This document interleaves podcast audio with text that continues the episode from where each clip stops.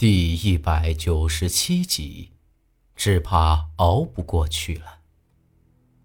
大伯，李叔，老李，咱们三个同时喊了出来。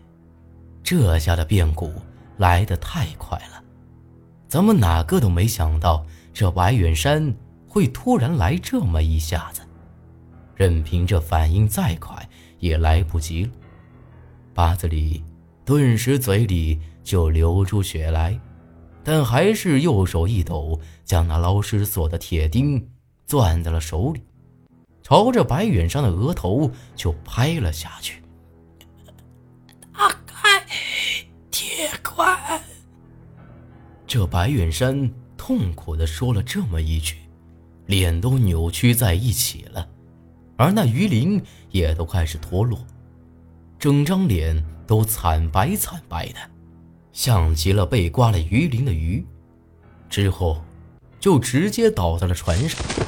而那乌鸦也像是愤怒极了，直接朝着白远山的心口一啄，硬生生把那心给扯出来吃了。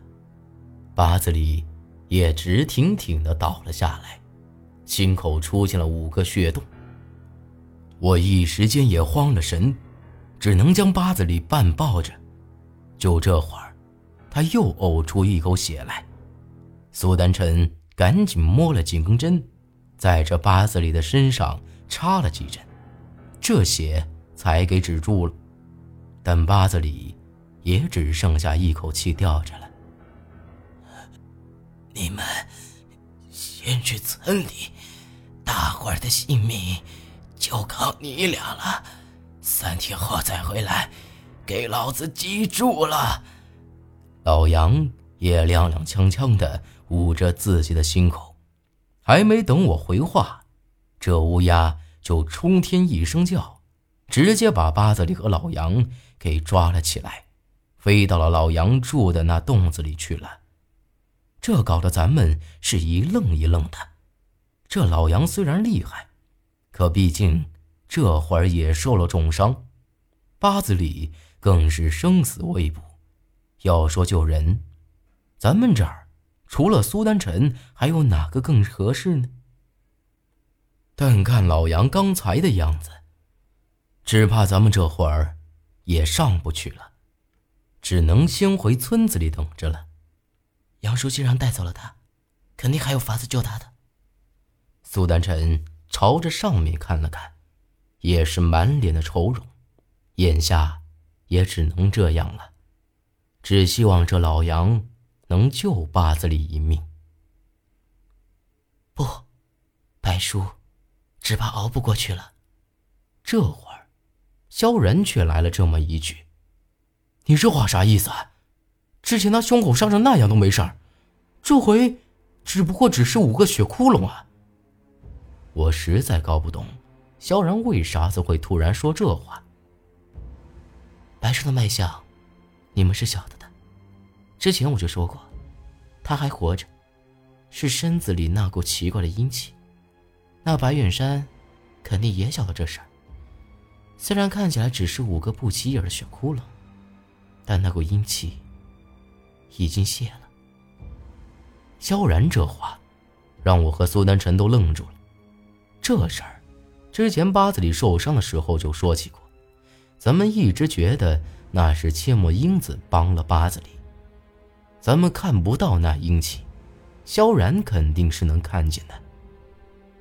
没了那股阴气，他只怕……苏丹臣这会儿也着急起来。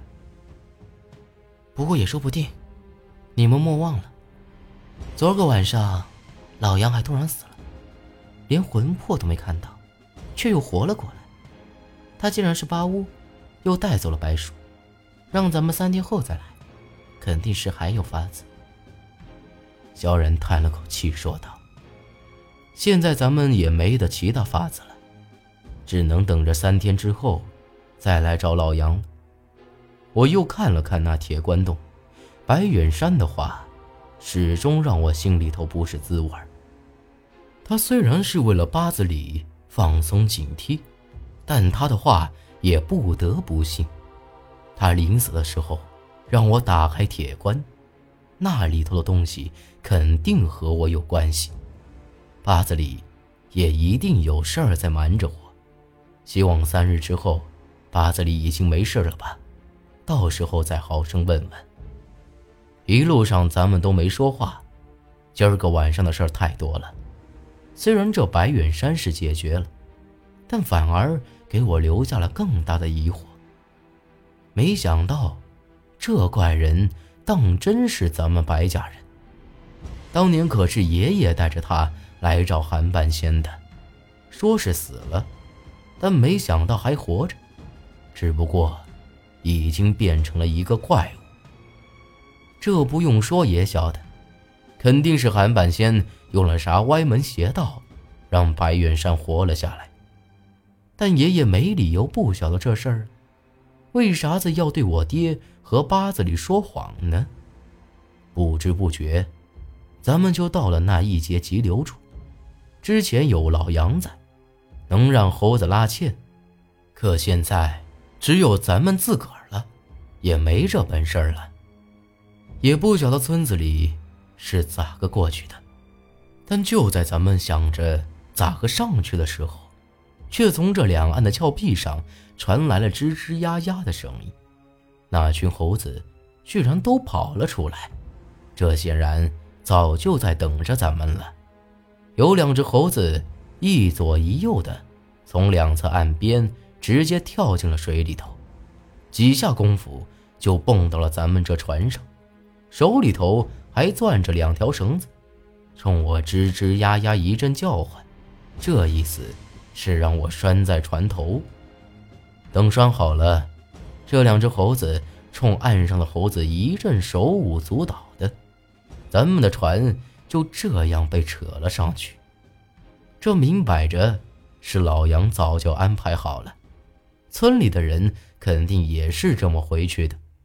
不得不说，这老杨还真是有些手段，搞得这些猴子和人一样机灵，甚至比人还要更灵活。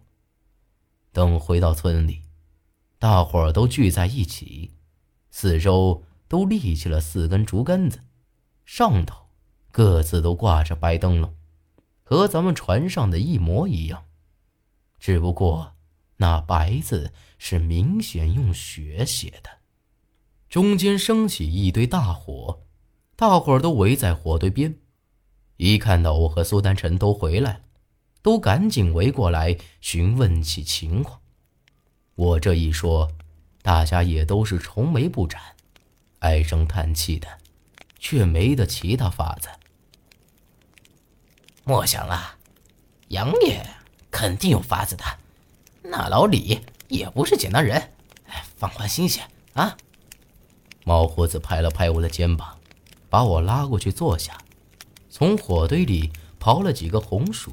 递给我和苏丹晨，我苦笑一声接过。这会儿想这些也没用，咱们也帮不上啥忙，倒不如安心等着，保护大伙的安全。毕竟那韩半仙和红衣女鬼都还没见着呢，还有那一直躲在暗处弄起大雾的萧家人也没有出现。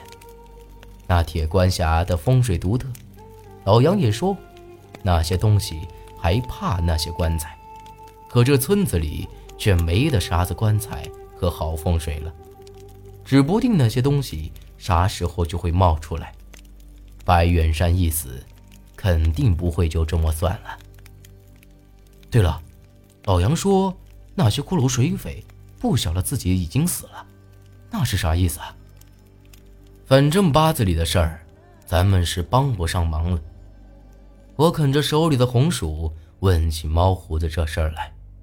猫胡子叹了口气：“这事儿，老杨倒是说起过，这些家伙的确不晓得自己已经死了。